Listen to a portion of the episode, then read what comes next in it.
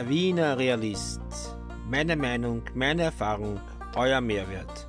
Ihr könnt mich abonnieren auf folgenden Plattformen: Anchor, Overcasts, Google Podcasts, Spotify, Breaker, Pocketcasts, Radio Public. Oder schreibt mir eine E-Mail. Meinungsrealist at gmail.com. Viel Spaß beim Zuhören.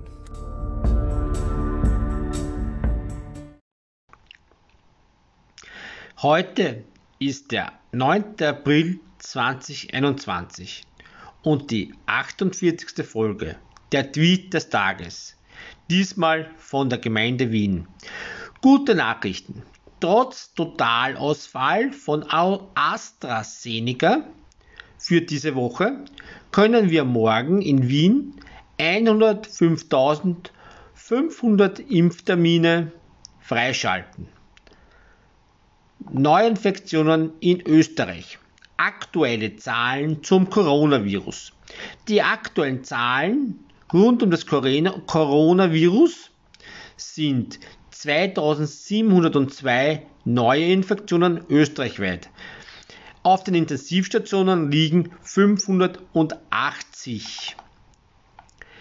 In Tirol liegen 242 Neuinfektionen in der Steiermark 227, in Salzburg 234, in Oberösterreich 458, in Niederösterreich 531, in Kärnten 255, in Burgenland 120, in Vorarlberg 106 und heute das Schlusslicht Wien mit 529.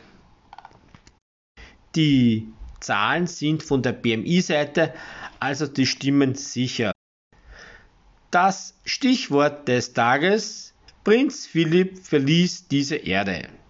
Ich kenne mich leider viel zu wenig aus mit der Persönlichkeit von Prinz Philipp. Deswegen kann ich hier nur einige Sätze sagen. Das wenige, das ich vernommen habe, ist, dass er eher ein liebloser, strenger Vater gewesen sein musste. Sogar Prinz Charles soll sich irgendwann darüber geärgert haben und es öffentlich gemacht haben.